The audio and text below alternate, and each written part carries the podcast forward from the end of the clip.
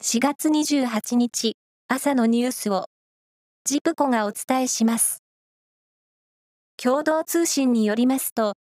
ロシア外務省は27日、ロシアに駐在する日本人外交官8人を国外追放すると発表しました。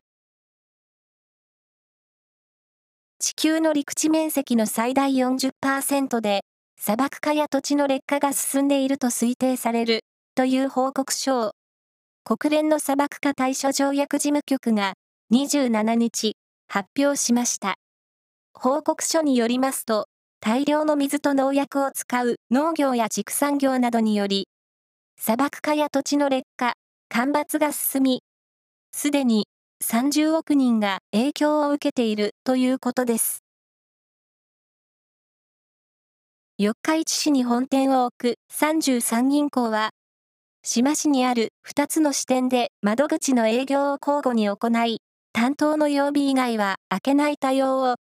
今年7月から始めることになりました。東海3県の地方銀行では初めての対応だということです。今年の春の報奨の受賞者が発表され、学問や芸術分野で功績を残した人に贈られる紫綬褒章には、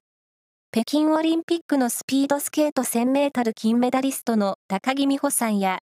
作詞家の秋元康さんらが選ばれました。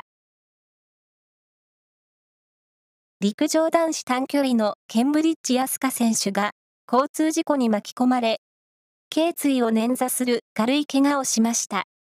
今年6月の日本選手権に向けて復帰を目指していくということです。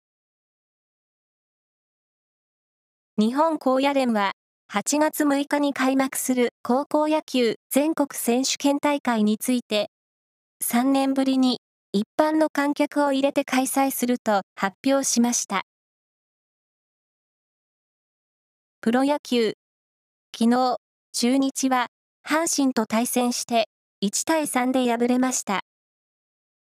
序盤の守備の乱れが失点につながりました。以上です。